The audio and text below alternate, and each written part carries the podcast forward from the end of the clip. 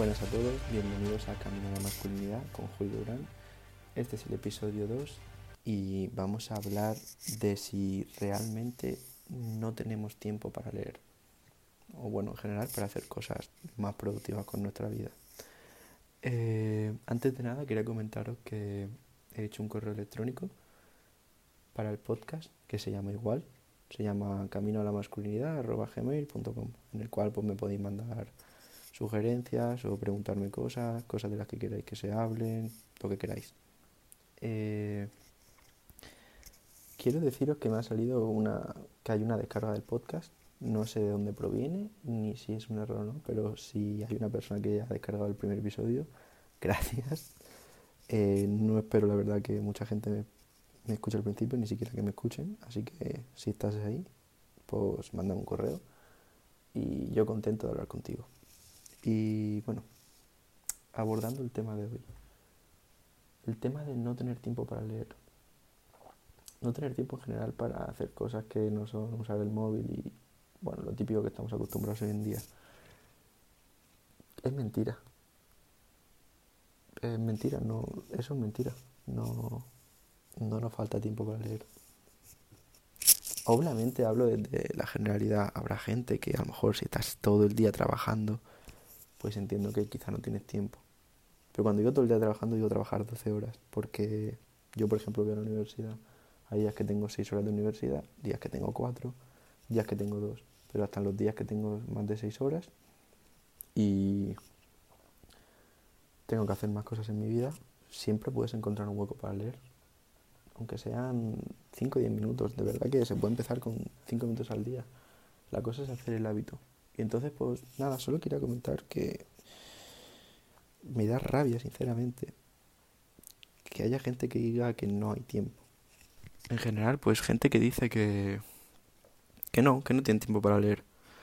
Yo creo que aquí el problema es que no quieren leer. Pero y con leer y con muchas otras cosas. Eh, no es que no haya tiempo, es que no quieres.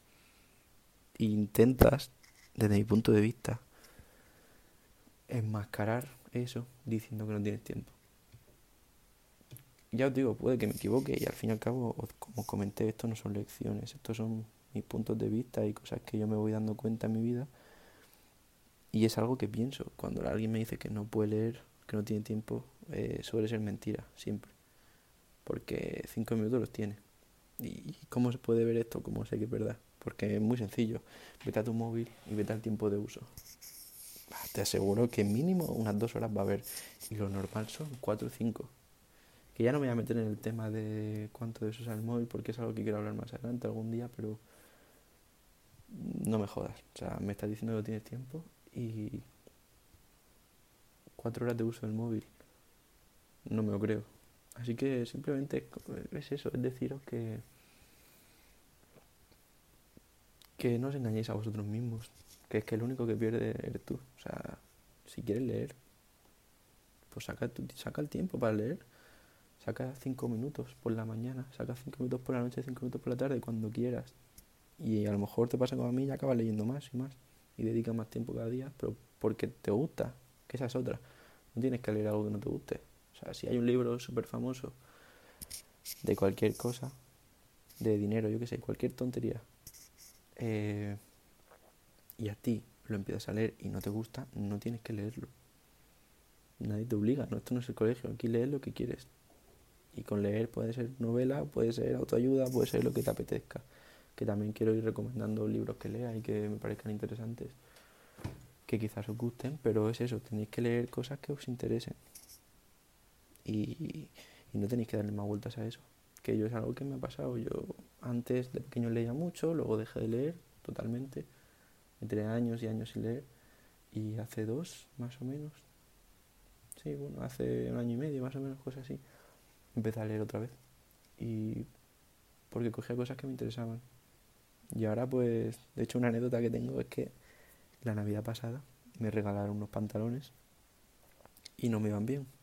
Entonces fui a cambiarlos al corte inglés y me los cambié por seis libros, los pantalones. Así que puede que llegue a gustar así y, y se aprende mucho. Y saca muchas cosas que no podías haber visto en otros sitios. Así que os lo recomiendo totalmente. Así, en resumen, en conclusión, quiero deciros que no os engañéis a vosotros mismos diciendo que no tenéis tiempo para leer porque es mentira.